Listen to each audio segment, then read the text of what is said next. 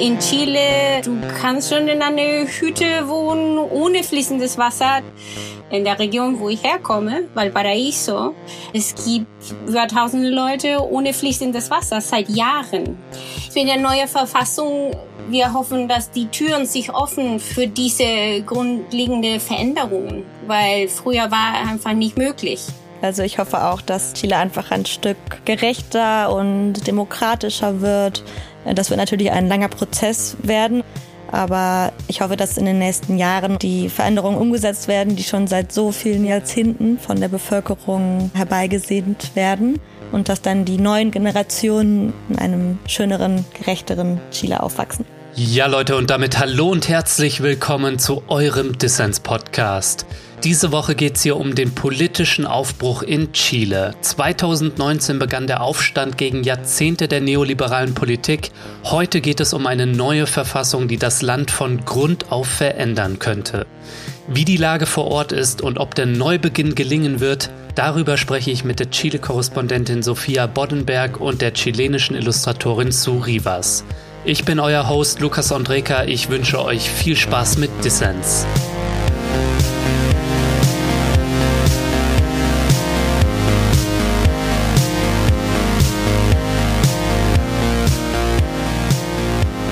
Zu. Sophia, schön, dass ihr beim Dissens Podcast dabei seid. Ja, schön hier zu sein. Danke für die Einladung. Hallo, auch schön dabei zu sein. Wir wollen in diesem Podcast hier ein bisschen über die Situation, die politische in Chile sprechen. Denn das Land erlebt gerade einen ziemlich historischen und auch für die globale Linke einen hoffnungsvollen Moment. Nach neoliberalen Jahrzehnten wagt Chile gerade einen Neubeginn. Vielleicht könnten wir einmal zum Einstieg ihr aus eurer Perspektive die Frage beantworten, warum ist die Situation so aufregend und so besonders? Sue. Ja, also nach der Diktatur zu Ende war, es wurde ein Bild von Chile verkauft, die nicht wahr war. Also wir haben immer nach der USA geguckt und Europa. Und selbst ähm, als wir durch die matschige Straßen gelaufen sind, wurde mit Stolz gesagt, wir wären die Engländer von Südamerika die Jaguare Lateinamerikas.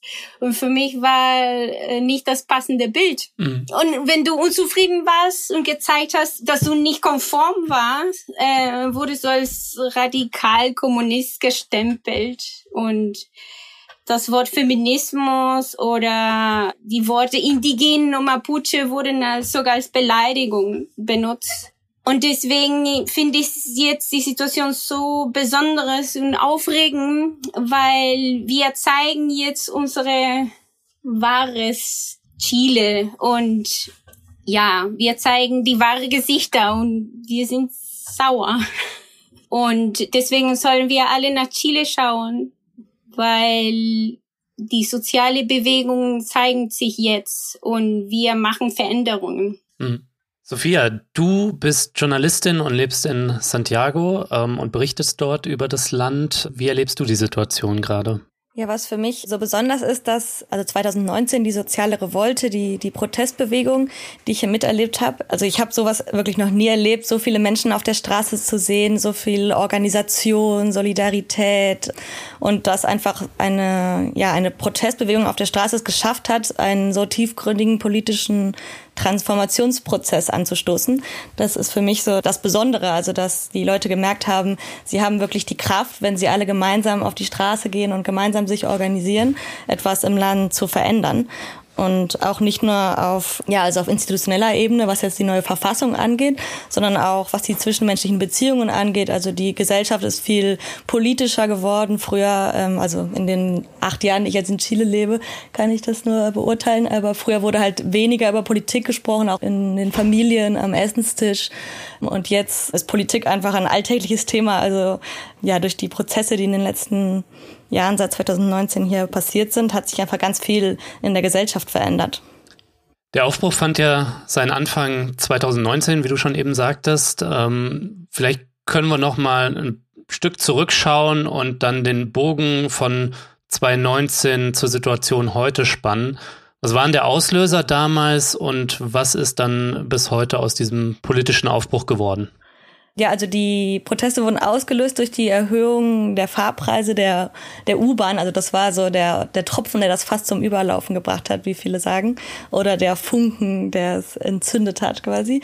Weil ähm, also die soziale Ungleichheit war halt schon so riesig und die Unzufriedenheit in der Bevölkerung sehr groß seit den letzten Jahrzehnten, dass einfach so was Kleines in Anführungszeichen wie die Erhöhung der Fahrpreise der U-Bahn so eine, ja, ein Zorn ausgelöst hat in der Bevölkerung. Mhm. Und das war im Oktober 2019. Und dann wurde erst in den, in den U-Bahn-Stationen protestiert von den Schülern und Schülerinnen, äh, die ähm, dann quasi kollektiv schwarz gefahren sind. Ähm, evadir no pagar otra forma de luchar war da der Protestruf. Das heißt sozusagen Schwarzfahren, nicht bezahlen, eine andere Form zu kämpfen. Und dann haben irgendwann alle ja, U-Bahn-Fahrer und Fahrerinnen an dem Protest teilgenommen. Also nicht mehr nur die Schüler und Schülerinnen, sondern auch alle verschiedenen Generationen. Und dann wurde das zu so einem Riesenprotest, dass die Metros geschlossen werden mussten. Und dann auf einmal alle am 18. Oktober alle Menschen aus den Stationen hoch auf die Straßen strömten, weil in Santiago jeden Tag Millionen von Menschen mit dieser U-Bahn fahren, mit der Metro zur, zur Arbeit, stundenlang auch. Also mit U-Bahn und mit Bussen. Und dann waren eben alle Leute auf der Straße und es entstanden so spontane Proteste. Überall waren Barrikaden. Die Leute haben um die Barrikaden herum getanzt, gesungen, sich umarmt. Also es war ein Gefühl der Euphorie, aber gleichzeitig auch der Wut und des Zorns, weil einerseits ähm, wurde sich umarmt, getanzt, gesungen. Andererseits wurden aber auch Ampeln aus der Straße gerissen, Parkbänke in die Barrikaden geworfen. Also man hat wirklich so die Wut gemerkt der Leute über die soziale Ungleichheit und ja, den Missbrauch der, der Politiker und Politikerinnen. Ja, man kann sagen, dass 2019 ging es einfach weiter, weil diese Missbrauch und Ausbeutung kommen seit 30 Jahren, ne? Und es gab große Protesten schon davor. 2006 die Studenten und dann 2018 auch mit den Feministen. Und ich bin aus großgewachsen in Protesten. Ne? Und 2019 war wirklich der letzte Tropf. Und so ging es weiter. Und jetzt zum Glück haben wir ein bisschen geschafft. Hm. Was hat die Bewegung denn erreicht ähm, aus deiner Sicht zu? Ja, erstmal, wir schreiben jetzt eine neue Verfassung. Das ist nicht wenig. das stimmt. Ja. ja. Naja, viele Leute sagen, wir haben noch nichts erreicht, weil es tatsächlich noch nichts passiert. Die Leute sehen das noch nicht, aber es ist ein Prozess, die lange dauern wird. Ne? Wir werden erst in den vielleicht nächsten zehn Jahren irgendeine Veränderung. Meine Oma sagte, ich gehe jetzt wählen, damit deine Kinder eine bessere Zukunft haben. Für mich ist schon vorbei. Hm. Ja, genau. Also wir hoffen, dass die soziale Lage sich verbessert und jetzt mit dem neuen Präsident auch den Dialog auch offener wird. Ja, ein Schlachtruf der Protestbewegung war ja auch, und ich mache das jetzt sicher kaputt mit meinem schlechten Spanisch, nos son... 30 pesos son 30 Ja, so, mach du lieber, danke. Ja, no son 30 pesos, son 30 años.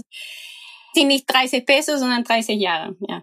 Genau, ich glaube, um zu verstehen, wo diese Wut herkam, ne, und dieser Aufbruch, ähm, lohnt es ein bisschen in der Geschichte zurückzuschauen, yeah. weil das ist ja auch im aktuellen Verfassungsprozess, wird sich da noch an dem Erbe der Pinochet-Diktatur und auch dem Erbe von vielen Jahrzehnten von Neoliberalisierung im Land abgearbeitet.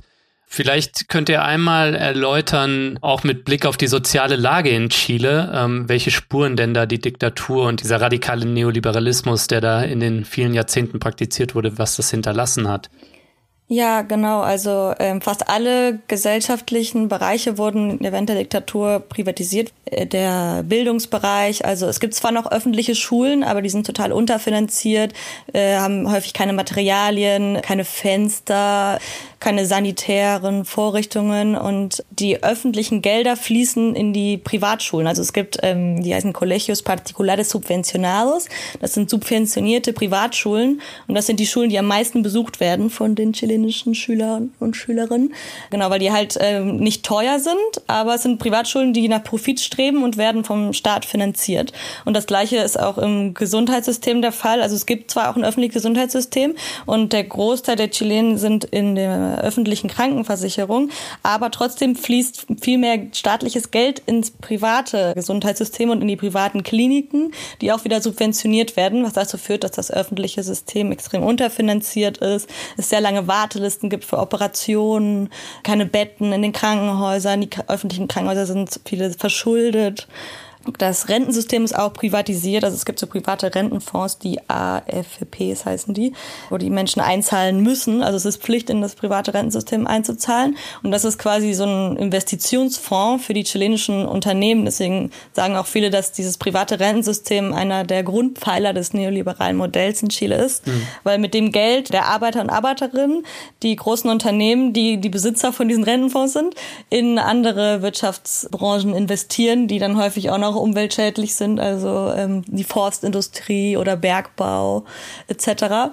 Und genau, und die Wasserversorgung natürlich auch noch, ist auch privatisiert, was halt dazu führt, dass einfach alle, alle Lebensbereiche zum Geschäft gemacht werden und mhm. das Profitstreben vorherrscht. Und das ist halt einmal so festgelegt in der Verfassung, aber gleichzeitig hat es natürlich auch eine Auswirkung auf die, auf die Menschen, auf die Lebensweise, auf wie man Beziehungen führt, also dieser Individualismus und ich muss für mich alleine kämpfen und meine Kosten senken und den Profit maximieren quasi. Das hat sich halt so, ja, als gesellschaftliche Norm etabliert, dass einfach alles so funktioniert funktioniert und Solidarität und Gemeinwohl irgendwie in den Hintergrund rückt. Aber das hat sich natürlich jetzt geändert.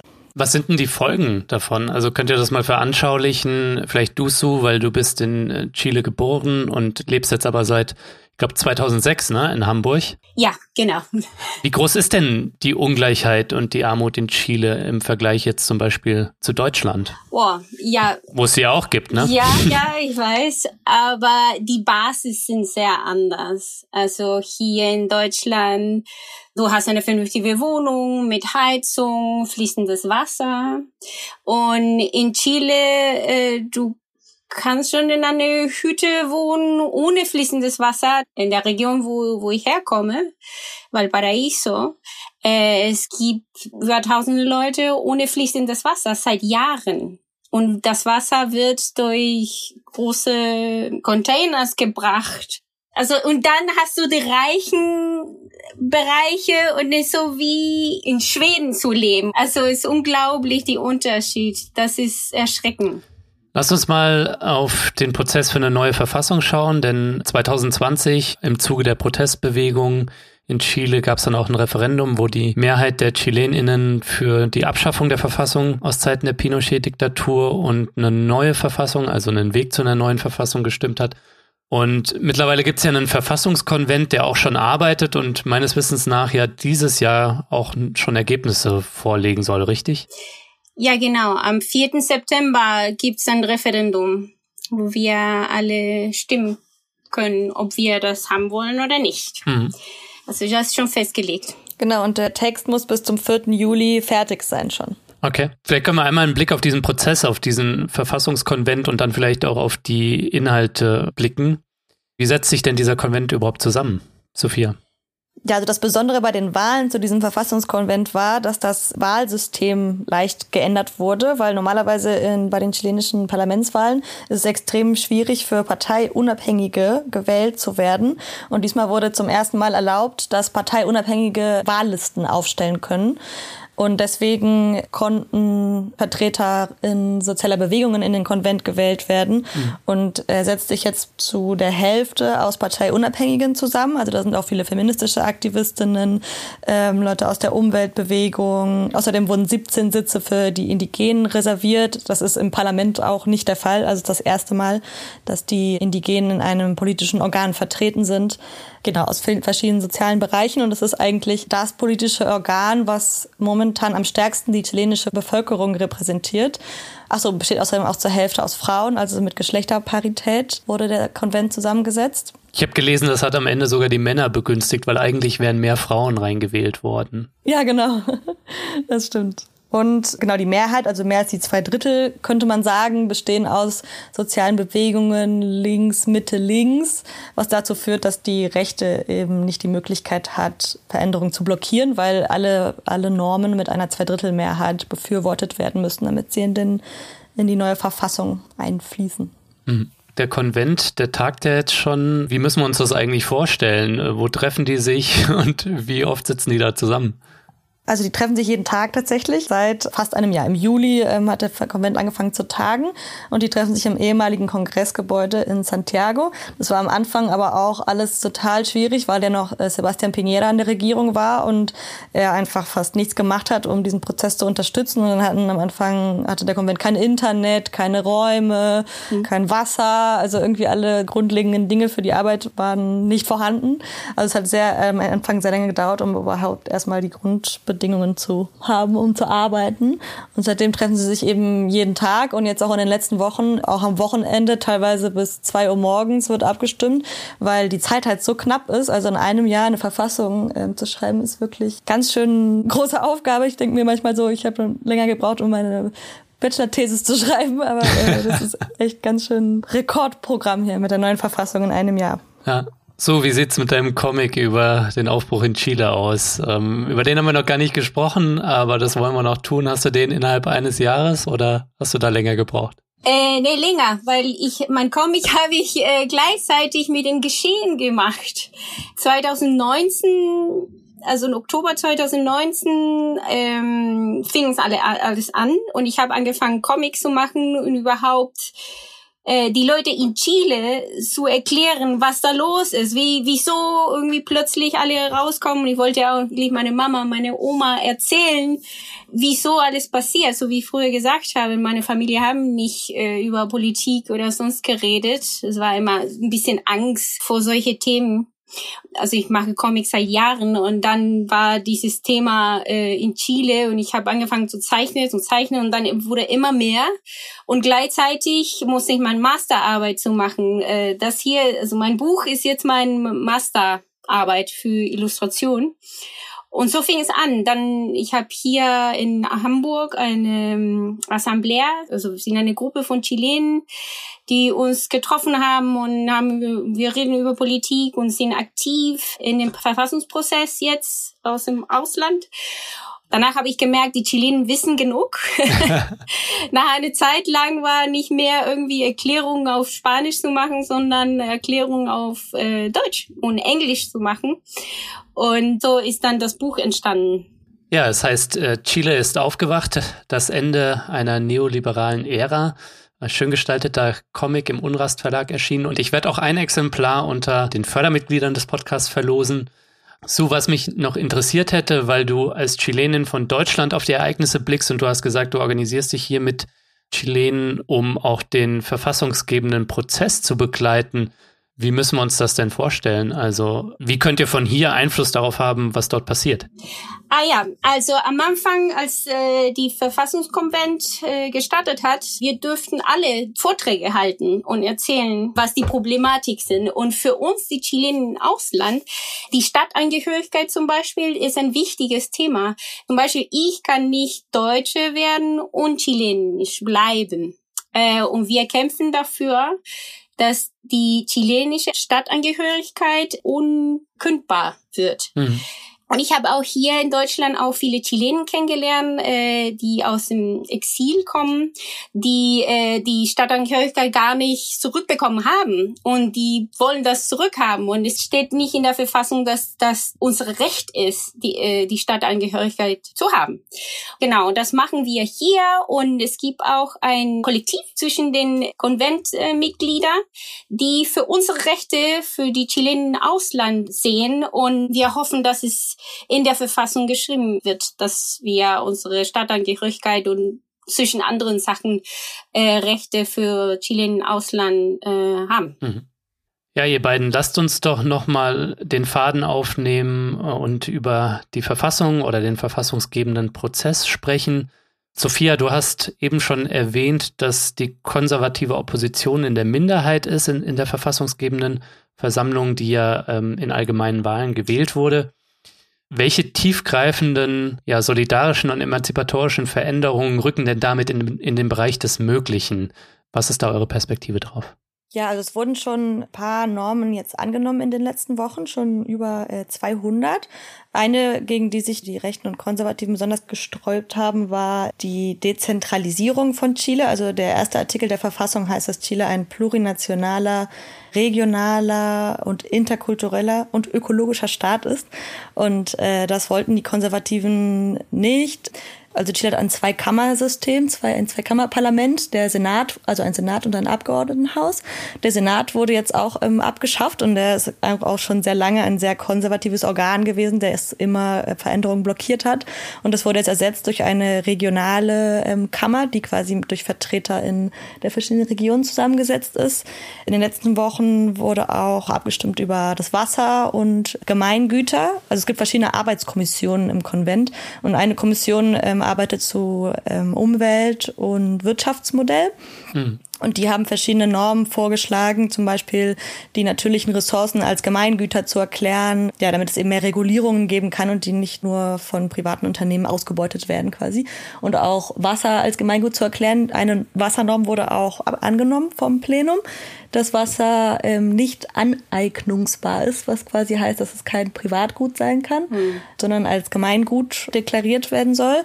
Aber jetzt wurden auch mehrere Normen abgelehnt. Wir haben kontroversesten diskutierte Kommission, ist quasi die Umwelt- und Wirtschaftskommission. Und da gibt's leider auch ja, Mitglieder aus, in Anführungszeichen, Mitte-Links-Parteien, wie zum Beispiel der Sozialistischen Partei in Chile, die teilweise auch gegen die Normen gestimmt hat, die da vorgeschlagen wurden. Und genau, das Gesundheitssystem wurde auch abgestimmt in den letzten Tagen, dass ein universelles Gesundheitssystem eingeführt werden soll. Die Norm wurde angenommen. Äh, das Recht auf würdevollen Wohnraum. Das fällt mir jetzt gerade so ein. Vielleicht hat Sue noch, äh, kannst du noch was hinzufügen? Mhm. Ja, auch äh, das Recht auch ähm, auf Pflege das war eine, eine große Sache für die feministische Gruppen, weil die meisten, die sich um Pflege kümmern, sind die Frauen. Und jetzt wird in der Verfassung festgestellt, dass sie auch Rechten haben. Und äh, ja, mal hoffen, dass es da besser wird. Und auch, dass auch Leben ohne geschlechtsspezifische Gewalt für Mädchen, äh, Frauen und Dissidenz auch wurde festgelegt. Und das Recht auf eigene Identität, das ist auch total wichtig für Transsexuellen. Was mir auch gerade noch einfällt, ähm, sexuelle und reproduktive Rechte das stimmt, und das Recht ja, genau. auf, ja. auf freiwilligen Schwangerschaftsabbruch, ja. genau, auf Abtreibung, hat auch die Zweidrittelmehrheit bekommen. Das ist genau. großartig. Wie ist da gegenwärtig die Situation? Momentan nur in drei Fällen erlaubt, bei der Lebensgefahr der Mutter, bei Vergewaltigung und bei Nicht-Überlebensfähigkeit des Fötus. Und in allen anderen Fällen ist es nicht legal. Und das auch erst seit 2016. Davor war es komplett illegal. Ähm, Chile ist ja eines der Länder mit, der, mit einer sehr starken feministischen Bewegung schon seit ein paar Jahren. Vielleicht könnt ihr noch einmal ein bisschen erzählen, was sind denn Vorschläge oder schon angenommene Normen? Ihr habt schon ein bisschen was drüber gesagt, um eine neue Verfassung feministisch zu denken. Könnt ihr da noch ein bisschen was drüber erzählen? Ich würde sagen, einerseits gibt es so ähm, Normen, um die politischen Institutionen ja gerechter zu gestalten, also dass es Geschlechterparität im Parlament gibt, in allen politischen Institutionen. Ich bin jetzt gerade unsicher, ob die Norm schon angenommen wurde, aber da gab es auf jeden Fall einen Vorschlag dafür, dass alle politischen Institutionen ähm, Geschlechterparität vorzeigen sollten. Dann die sexuellen und reproduktiven Rechte, wie wir gerade angesprochen haben. Ähm, da gibt es auch eine Norm über ähm, ein plurinationales äh, Sorgesystem, wie Suge angesprochen hat, um auch die, die Care-Arbeit von Frauen, die Sorgearbeit anzuerkennen und sie als eine Arbeit anzuerkennen, die auch Wert schafft. Genau, auch die Rechte von Transgender-Personen. Das ist das, was jetzt in dem Konvent so besprochen wird. Aber man muss natürlich dazu sagen, dass die feministische Bewegung in Chile viel breiter ist als jetzt diejenigen, die im, die im Konvent sind. Genau, und dass auch viele feministische Organisationen Forderungen und Programme haben, die über die politischen Institutionen hinausgehen, also wo es um eine ja, Transformation der Gesellschaft und der sozialen Verhältnisse geht. Mhm.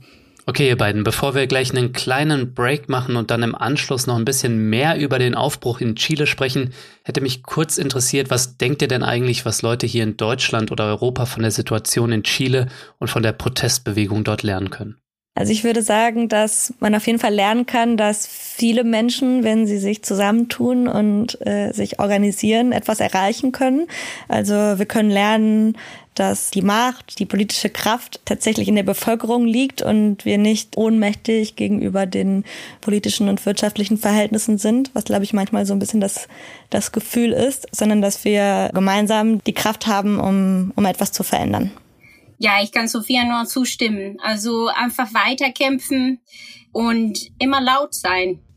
Ich glaube, das haben die Feministen in Chile ziemlich gut gemacht, nie aufgehört zu kämpfen. Und ja, ich bewundere alle diese Frauen, die da sind.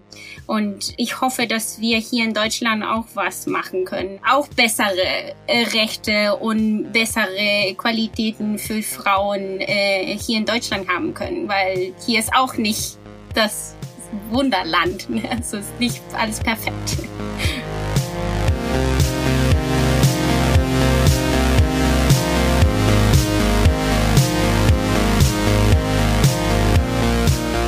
So Leute, ich möchte die kurze Pause hier nutzen, um mich fett bei all meinen Fördermitgliedern zu bedanken. Mehr als 940 Menschen supporten Dissens monatlich und ohne euch, das ist klar, könnte ich diesen Podcast hier nicht machen und kostenlos für alle Menschen da draußen senden. Danke euch dafür. Wenn dir dieser Podcast gefällt und du noch nicht dabei bist, dann werde doch jetzt Fördermitglied. Mitmachen kannst du schon ab 2 Euro im Monat und du tust damit nicht nur etwas Gutes, nein, es winken auch Goodies und du hast jede Woche die Chance auf interessante Gewinne. Dieses Mal verlose ich gleich zwei Bücher und zwar den Comic von Sue Rivas, Chile ist aufgewacht und das Buch von Sophia Boddenberg, Revolte in Chile. Alle Infos zu den Büchern und dazu, wie du bei Dissens mitmachen kannst, gibt's natürlich in den Show Notes und auf dissenspodcast.de.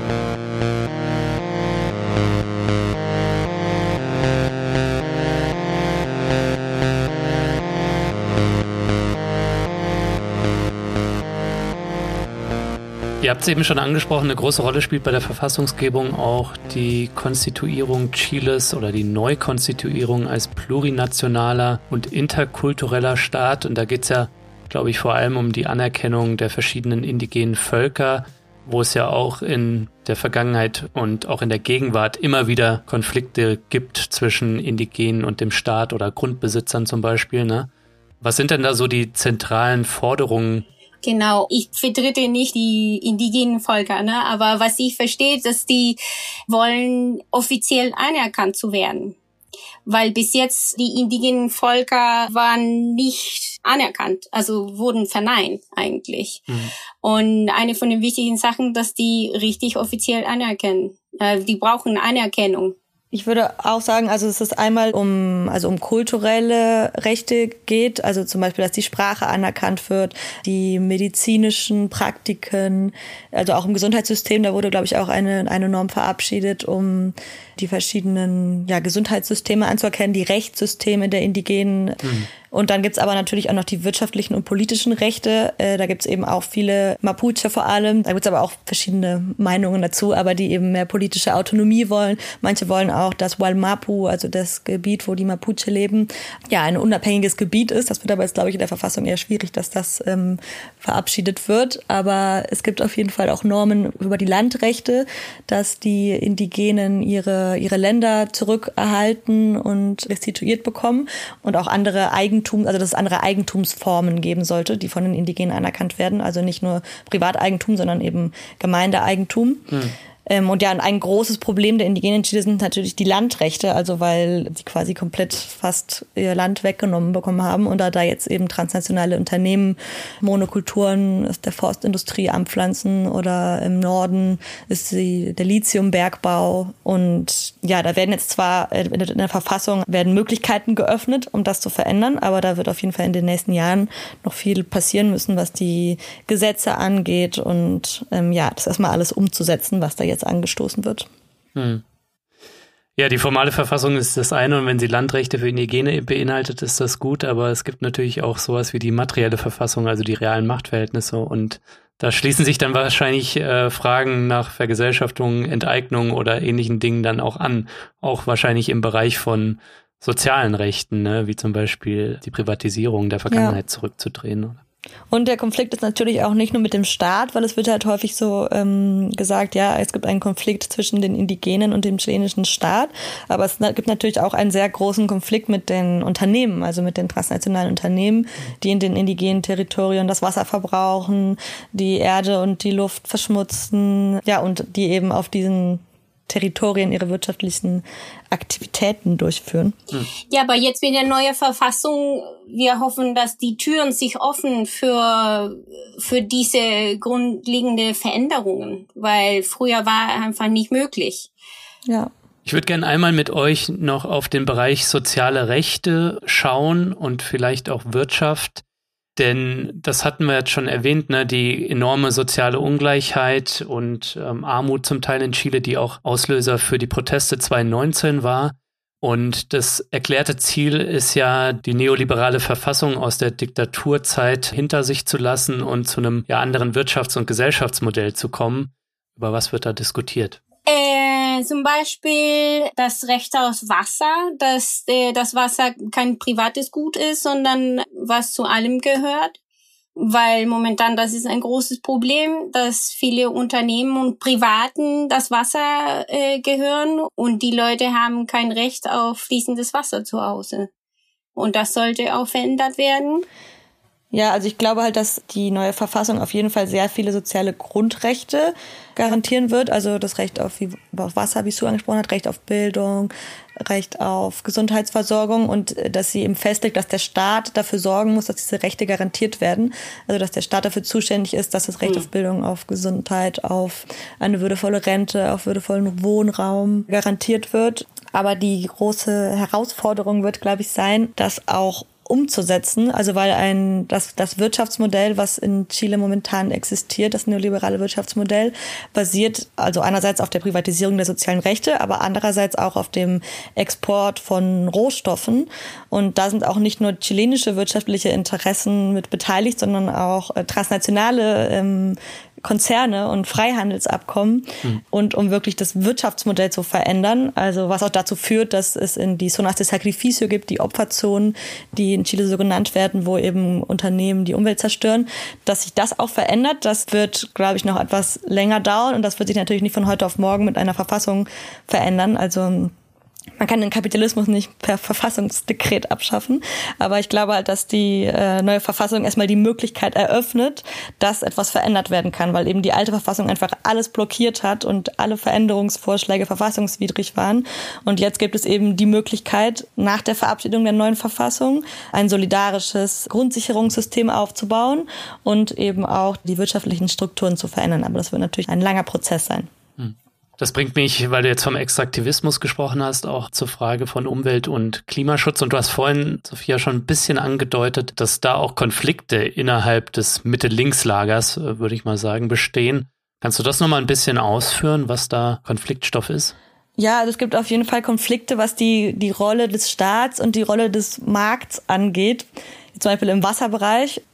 Da gibt's auch ja, Mitglieder von den also sie werden mit Linksparteien genannt, die Parteien, die quasi die letzten 30 Jahre nach dem Ende der Diktatur regiert haben, die, die ehemalige Concertación wird sie genannt, die eben auch das neoliberale Modell vertieft haben. Also die haben gesagt, okay, wir machen Neoliberalismus mit con rostro humano, heißt es auf Spanisch, mit einem humanen, einem menschlichen Antlitz.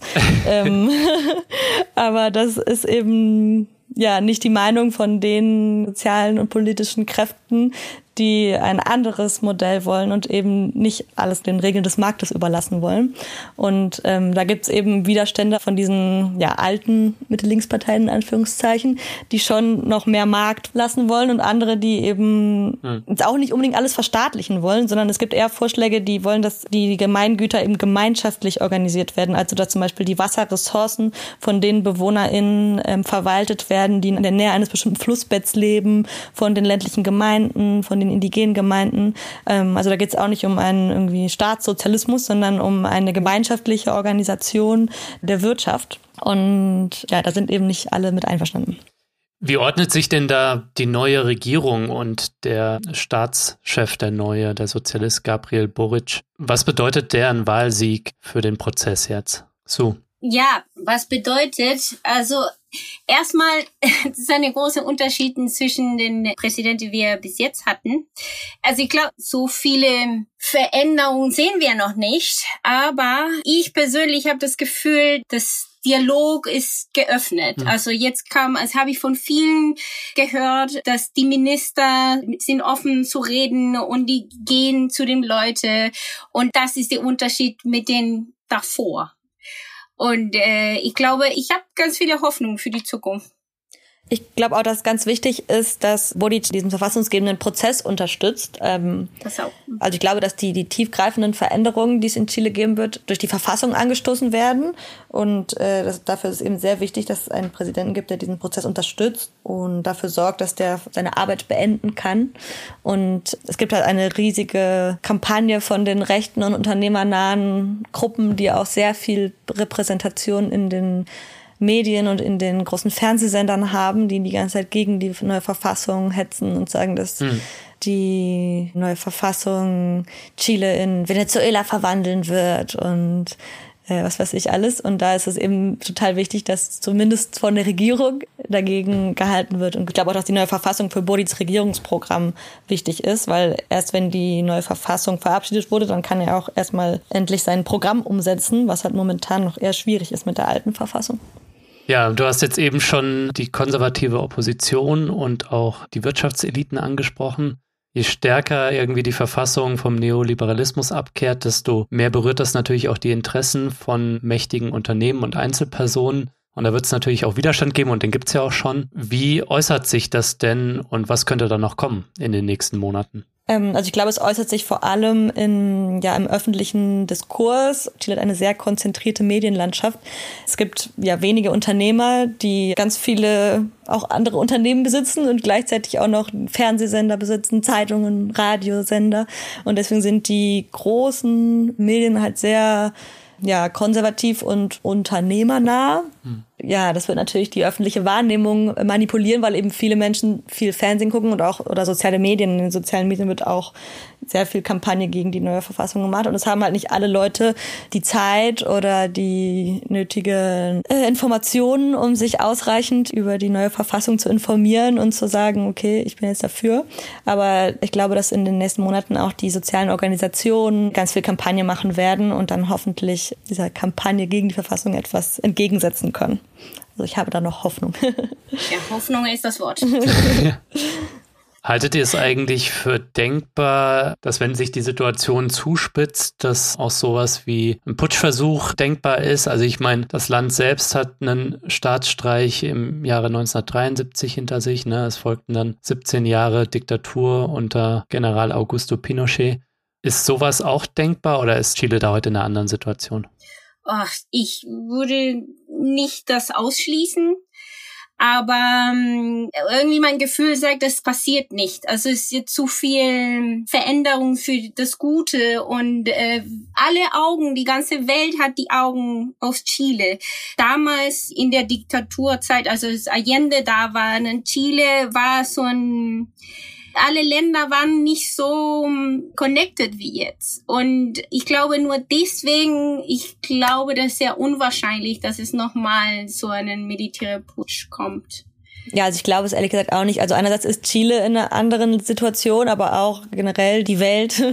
Und ich glaube, das ließ sich einfach momentan überhaupt nicht durchsetzen. Und ich glaube, das werde auch international stark verurteilt werden. Also Lateinamerika generell ist ja jetzt nicht mehr in der gleichen Situation wie in den 70er Jahren, als die beiden Militärdiktaturen von den USA unterstützt werden. Und die, auch die USA ist in einer ganz anderen Situation, hat auch gar nicht mehr die mhm. geopolitische und die wirtschaftliche Macht dafür. Und auch während der sozialen Revolte wurde gesagt, dass Piñera so eine Art Autogolpe, also so einen Selbstputsch machen wollte, in Anführungszeichen. Also, dass er quasi seine Regierung selbst mit dem Militär retten wollte und er da auch in Gesprächen mit dem Militär ja so eine Art also ich weiß nicht, ob jetzt wirklich eine Diktatur einführen wollte, aber halt eben dem Militär mehr Macht geben wollte. Und dann hat auch ein Militärgeneral selbst ihm quasi gesagt, nee, bis hier und nicht weiter. Also ich bin, weil er äh, Piñera ja gesagt hat, ich bin im Krieg gegen einen mächtigen Feind, also quasi dem Volk, das den Krieg erklärt hat.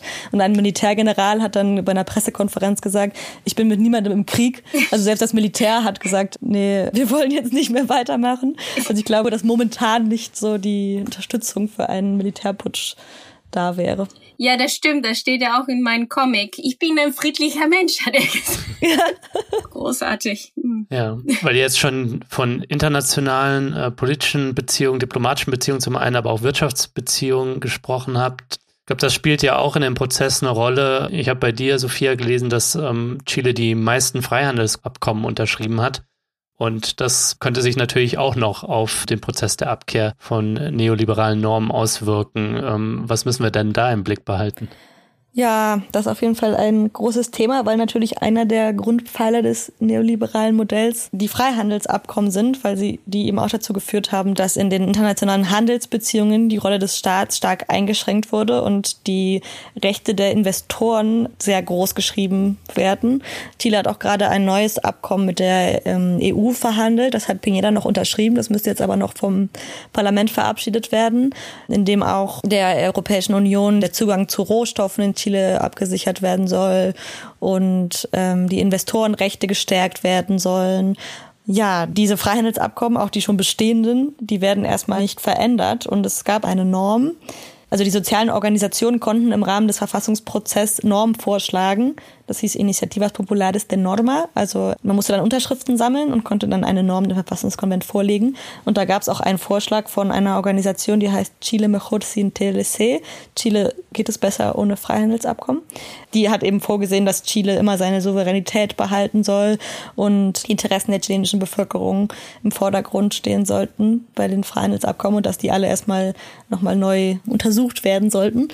Diese Norm ist aber nicht ähm, durchgekommen, sondern eine andere Norm, die jetzt, glaube ich, erstmal alles so lässt, wie es ist. Also da steht nur drin, dass alle Freihandelsabkommen mit der Verfassung, mit dem restlichen Text der Verfassung übereinstimmen müssen. Mhm. Aber ich glaube ehrlich gesagt nicht, dass sich da jetzt besonders schnell etwas ändert, was die internationalen Handelsbeziehungen angeht, weil da halt einfach so viele wirtschaftliche Interessen mit drin stecken und auch sehr viel Geld und ja die internationalen Investoren den chilenischen Staat verklagen können, wenn er ihre Gewinne beeinträchtigt. Also steht ja in den meisten Investorenschutzabkommen drin dass dann vor internationalen Schiedsgerichten die transnationalen Unternehmen und Investoren den Staat verklagen können. Und ich glaube, dass da ja sowohl der Verfassungskonvent als auch Boric, äh, die Regierung von Boric, äh, da erstmal kein großes äh, Aufsehen unter den internationalen Investoren erregen wollen, weil das natürlich auch ja für Chile wirtschaftlich schwierig werden könnte. Also ich glaube, dass auf jeden Fall der Willen da ist, da was mal zu überprüfen und vielleicht neu zu verhandeln. Aber ich glaube nicht, dass jetzt von heute auf morgen alle 26 Abkommen aufgekündigt werden. Hm. Wir müssen auf die Zielgerade abbiegen. Ähm, die Zeit rennt davon. Was mich noch interessiert hätte, ist, ihr habt schon darüber gesprochen, dass per Referendum im September dieses Jahres dann über die Verfassung abgestimmt werden könnte. Ja. Wie müssen wir uns das denn vorstellen, den Prozess bis dahin?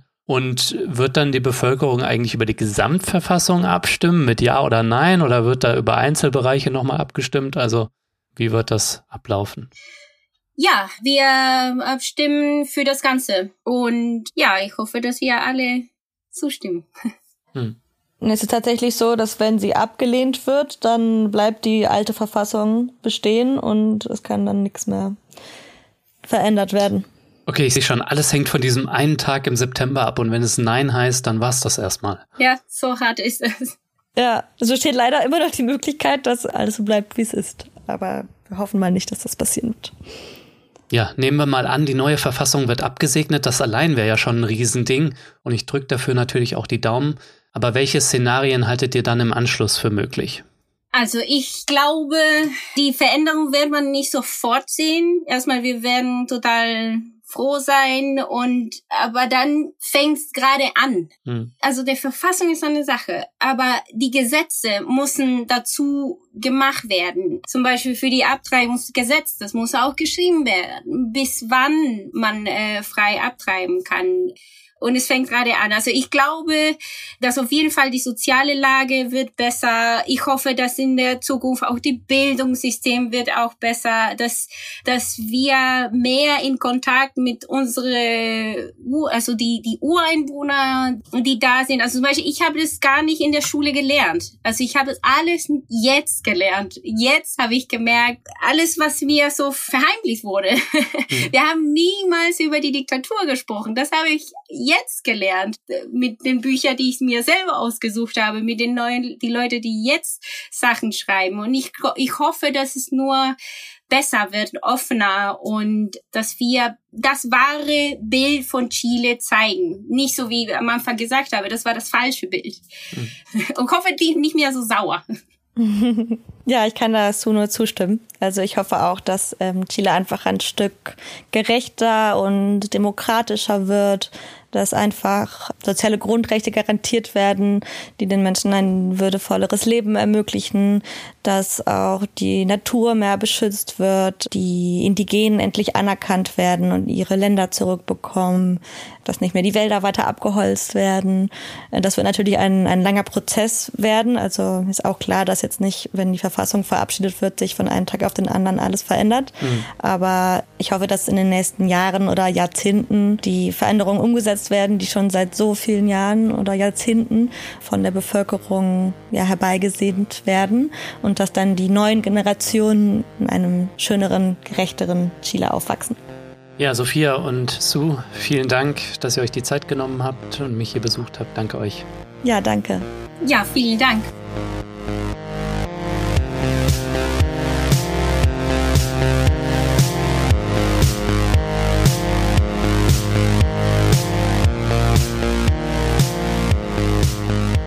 Ja, Leute, das war der Dissens Podcast für diese Woche. Schön, dass ihr dabei wart. Meine Gäste waren die Illustratorin Sue Rivas und die Journalistin Sophia Boddenberg.